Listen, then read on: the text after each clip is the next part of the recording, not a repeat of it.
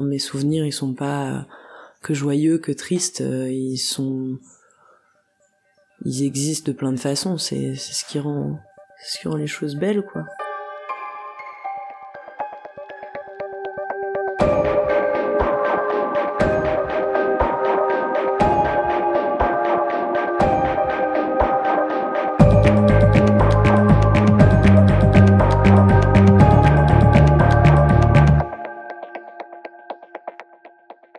Vous écoutez Paula, un podcast Studio Clémentine. Eh ben, je m'appelle Bakel. Du coup, j'ai un projet de chanson française mhm.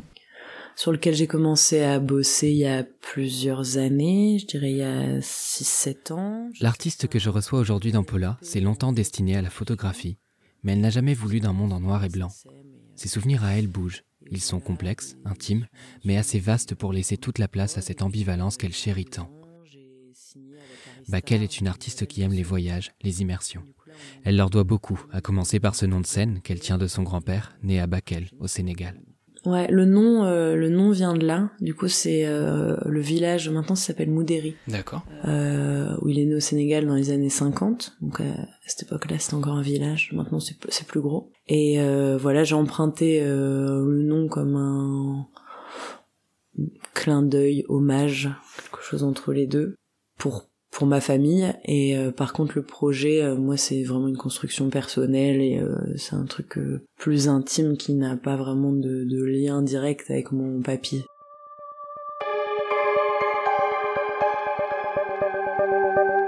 Il y a une volonté de d'intime qui tend vers le politique, vers si possible l'universel. J'aime bien l'idée de d'écrire de façon transparente et que qu'il y ait le plus de gens possible qui se qui s'y retrouvent en fait. Ça parle d'amour, d'homosexualité, ça parle de de combat, de construction de soi, de de, fierté, d'image de soi. De... Je pense que quelque part en fait on a tous un peu les mêmes souvenirs, on a tous un peu les mêmes schémas de construction, on a tous un peu euh, cette volonté de s'en sortir, de d'être heureux, d'être euh, d'assumer qui on est, de s'affirmer aux yeux du monde. Et je pense qu'en fait, euh, à partir du moment où ça peut être des souvenirs très précis, ça peut être des grandes déclarations universelles, à partir du moment où ça touche vraiment à la construction de soi, je pense que tout le monde s'y reconnaît. Donc j'aime bien l'idée qu'il y ait plusieurs niveaux de lecture et que ce soit pas juste raconter euh, une anecdote de vie ou alors raconter un souvenir que ce souvenir euh, éveille euh, des souvenirs chez d'autres. Un peu des j'espère des petites madeleines. Que ça puisse faire écho à des choses que les gens peuvent sentir c'est un peu le but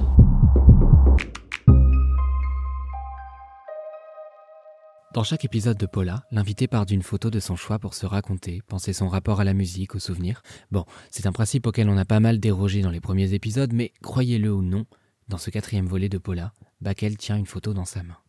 Euh, c'est une photo de moi petite en Inde avec les cheveux courts et un troisième œil quand j'avais 6 ans.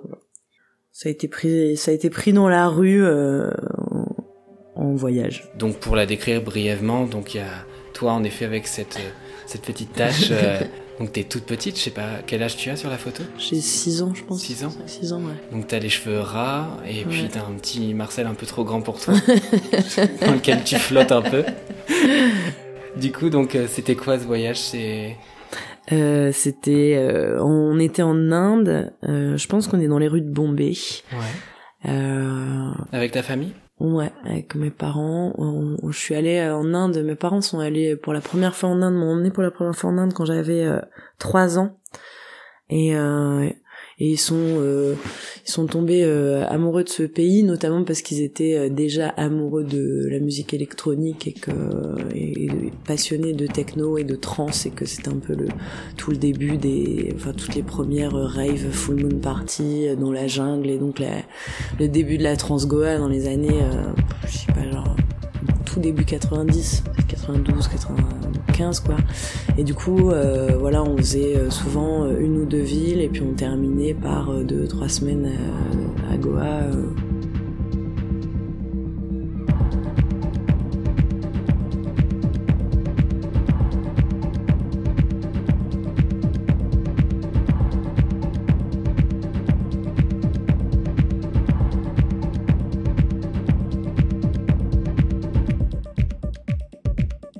Vous écoutez Paula, un podcast Studio Clémentine. Et puis voilà, du coup, cette image, je pense que je suis à Bombay, et ça doit être la troisième ou quatrième fois que j'y vais. J'y suis allée, euh, du coup, pendant plus de 15 ans, tous les ans. Ah ouais Et euh, ouais, du coup, c'est une grande, une grande part de ma vie.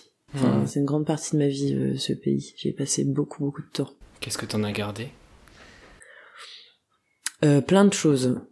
Euh, plein de choses ambivalentes. Ouais. Ouais, j'en ai gardé euh, une image un peu, je pense, euh, déchirée euh, du monde parce que c'était euh, parce que c'était d'une violence inouïe, parce qu'il y avait une une misère absolument folle et être confronté à ça euh, quand t'es toute petite et que tu fais euh, et que tu fais un mètre et que t'es au ras du sol et que euh, voilà c'était euh, des, des millions de personnes qui vi- vivaient dans des bidonvilles il y avait la lèpre partout enfin et du coup ce- cette espèce de de, de côté un peu binaire de vie, de passer un mois, un mois et demi par an là-bas et de rentrer. Moi, j'étais scolarisée à Lille dans une école euh, un peu classe moyenne euh, plus, euh, et du coup, je me retrouvais à la rentrée après les vacances d'hiver euh, qu'avec des gamins qui étaient partis euh, en Corrèze, quoi. Et euh, Ouais.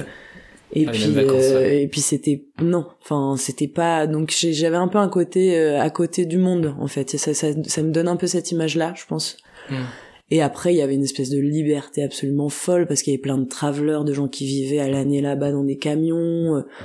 Euh, On faisait de la moto, on se levait à, à 6 heures du matin pour aller voir les buffles dans les lacs. Euh, C'était, euh, on avait une maison dans la jungle, j'étais to- totalement libre, je faisais ce que je voulais, j'allais jouer avec tous les chiens errants, avec, enfin, j'étais euh, toute seule toute la journée euh, sur la plage. Enfin, du coup, il y avait une espèce de toute la journée en slip euh, comme un petit mougli quoi et du coup ça c'était vraiment cette liberté là donc j'ai un peu une image très euh, très ambivalente de là-bas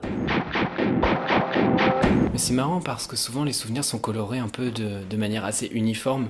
Et c'est marrant que tu parles justement de cette ambivalence-là et que tu sois capable de, de distinguer ben, ouais, le, le fait qu'il y ait quand même un- une grosse asymétrie entre euh, des parties très positives des souvenirs que, que tu viens d'évoquer et puis ben, une partie un peu plus sombre qui est souvent plus médiatisée en fait. Du coup, je me demandais si essayais de retranscrire justement cette ambivalence quand, par exemple, tu vas partir d'un souvenir pour une chanson. Est-ce que tu vas essayer de faire justice euh, à toute la complexité du souvenir? Est-ce que tu y arrives? Si j'y arrive je sais pas. C'est pas moi de le dire. En tout cas c'est c'est sûr que c'est le but.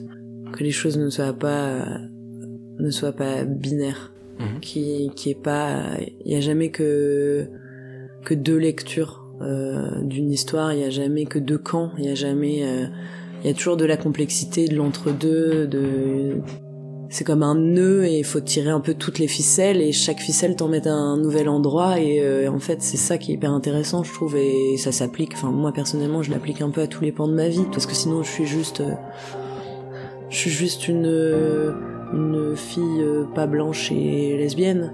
Et je suis pas que ça. Je suis aussi ça mais je suis pas que ça. Et ben mes souvenirs ils sont pas que joyeux que tristes. Euh, ils sont ils existent de plein de façons. C'est ce qui rend ce qui rend les choses belles quoi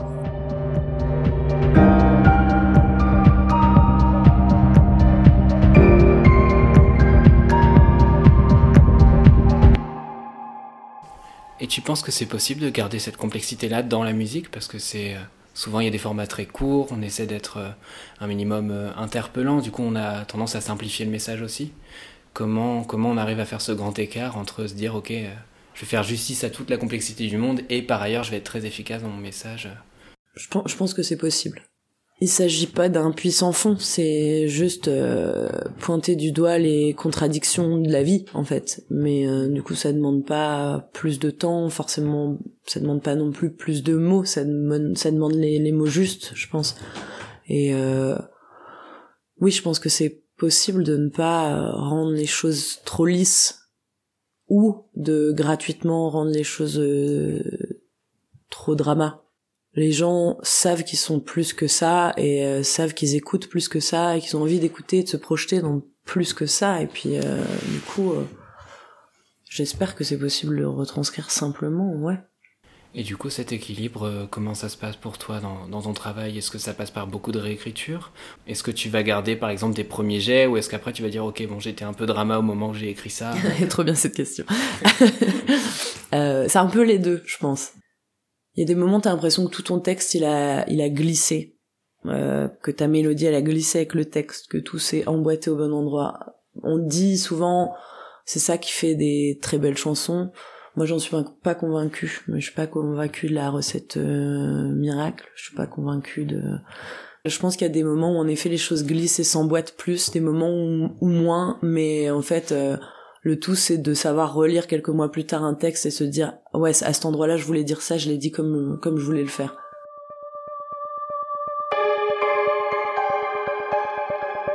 À la base, euh, je voulais être photographe plasticienne, du coup, euh, j'ai vraiment une passion, développer une passion pour la photo.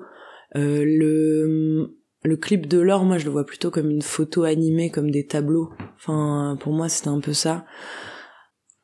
Je pense que le l'image et la musique sont indissociables l'une de l'autre et que quand le quand le mariage fonctionne, c'est c'est incroyable dans mon rapport à mon projet musical, ce qui est un peu compliqué, c'est se mettre en scène en fait. J'ai, j'ai euh, là pour le clip de l'or, le fait de, de, de, prendre des images de ma grand-mère et, et de de faire un peu, euh, il y avait un côté très artistique en fait dans dans cette dans cette vidéo ça m'a permis de me détacher totalement de l'image que j'avais envie de donner de moi. Et en fait ce côté euh, portrait m'a vachement plu et je trouve se prêter vachement euh, au morceau. Après c'est pas le cas de tous les titres. Il y a des titres où bah en effet et puis il y a un moment où il faut montrer sa tronche il faut enfin question un peu aussi marketing et tout ça derrière. Pour le clip de l'or en l'occurrence euh, le fait de m'être détaché complètement de cette image de moi-même ne pas du tout apparaître dans ce clip et que ce soit pas du tout ça m'a libéré, ça m'a complètement ramené à, à cette passion que j'avais de la photo. Et, et là en l'occurrence je trouve que que c'est ça qui ravive des souvenirs et que cette euh, ces vidéos à la chaîne comme des mantras et ces gestes qui se répètent et euh, et la musique avec des arpégiateurs euh, et ce côté très cyclique et le fait que ça ait duré des années et des années et qu'on le comprenne dans la vidéo je trouve que c'est que ça donnait beaucoup beaucoup de pouvoir à la chanson On associe souvent les artistes à une forme de nostalgie, un spleen qui servirait de starter pack dans leur carrière. J'ai demandé à Bakel si c'était un sentiment vers lequel elle pouvait tendre. Je suis une personne tournée vers le passé. Euh, j'aime beaucoup scruter les choses. Euh, j'aime bien euh, décortiquer les souvenirs. J'aime bien les, comprendre. J'aime beaucoup être dans l'introspection. J'aime comprendre les gens. J'aime comprendre ce qui m'a amené là, ce qui a amené mes amis, mes proches, les gens que j'aime là où ils en sont. Donc je suis ouais, je suis quand même tournée vers le passé, mais je je suis jamais quelqu'un qui se dit euh, ah oh, c'était mieux. Enfin non.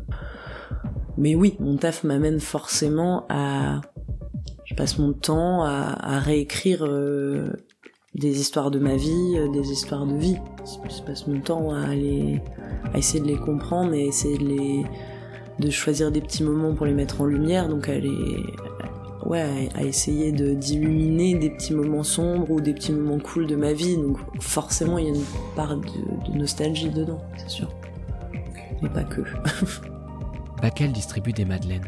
De petites madeleines de Proust dont la saveur n'est jamais tout à fait la même pour chacun, chacune. J'espère que vous vous êtes régalé avec ce quatrième épisode de Paula, le podcast de Studio Clémentine qui parle de souvenirs en musique, produit par Camille Dargo, écrit et réalisé par Mathis Grosso et perturbé par Ruby, le chien du studio.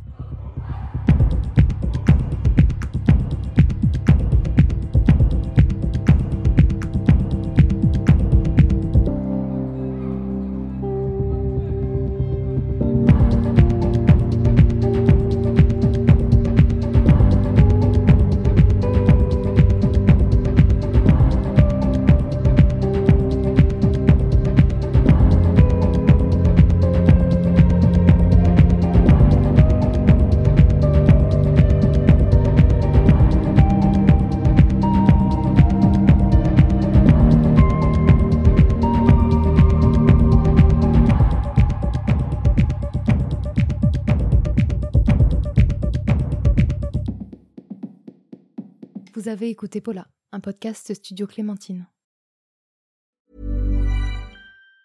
Planning for your next trip? Elevate your travel style with Quince. Quince has all the jet setting essentials you'll want for your next getaway, like European linen, premium luggage options, buttery soft Italian leather bags, and so much more. And it's all priced at 50 to 80% less than similar brands. Plus, Quince only works with factories that use safe and ethical manufacturing practices. Pack your bags with high-quality essentials you'll be wearing for vacations to come with Quince. Go to quince.com slash trip for free shipping and 365-day returns.